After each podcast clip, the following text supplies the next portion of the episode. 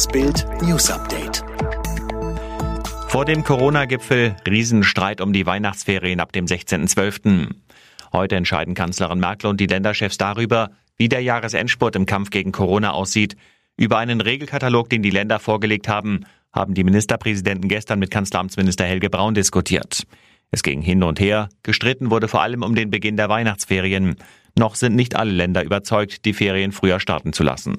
Peinliche Panne. Polizei übersah drei Tage lang Frauenleiche. Was für eine unglaubliche Polizeipanne. Am Dienstag vor einer Woche erzählte Abdul Mohamed Tuki Verwandten, dass er mit seiner Frau einkaufen gehen will. Seitdem war das Paar aus München verschwunden. Als Verwandte die Polizei riefen, blieb eine Wohnungsdurchsuchung zunächst ergebnislos. Erst bei der zweiten Begehung wurden Blutspuren und dann bei der dritten schließlich die Leiche der Frau entdeckt. Sie war erstochen worden, lag unter einem Kinderbett. Mehrere Crashs, Gewalt und Autoentführungen. Die völlig irre Flucht des Unfallfahrers. Es klingt nach Szenen aus einem Actionfilm, aber die völlig irre Flucht dieses Unfallfahrers ist leider echt. Mehr als zwei Stunden und fast 150 Kilometer ging es einmal quer durch Baden-Württemberg. Am Dienstagabend hatte ein Tatverdächtiger in Rheinstetten und Karlsruhe mit verschiedenen Fahrzeugen mehrere Unfälle verursacht. Auf seiner Flucht über die A5 in Richtung Basel brachte er zwei Fahrzeuge in seine Gewalt. Bei einem weiteren Unfall im Raum Freiburg konnte der Mann dann von Polizeikräften festgenommen werden.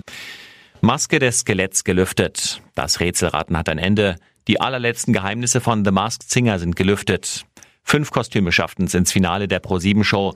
Bis zuletzt wurde nicht erraten, wer in ihnen steckt. Auch Nilpferd, Anubis, das Erdmännchen-Duo, das Alien und das Skelett sind jetzt enttarnt. Und gewonnen hat zum ersten Mal eine Frau. Die DSDS-Teilnehmerin Sarah Lombardi steckt wie erwartet hinter dem Skelettkostüm. Sie bedankte sich überschwänglich. Danke, ich hatte immer Tränen in den Augen, aber ihr konntet es nie sehen. BVB-Juwele schießen Brügge im Alleingang ab. Dortmund-Gala von Sancho und Holland. Jetzt fehlt nur noch ein Punkt zum Champions League Achtelfinale. Dortmund besiegt Brügge locker mit 3 zu 0 und ist damit fast sicher in der K.O.-Runde. Weil Holland wie gewohnt glänzt und Sancho auch mal wieder trifft.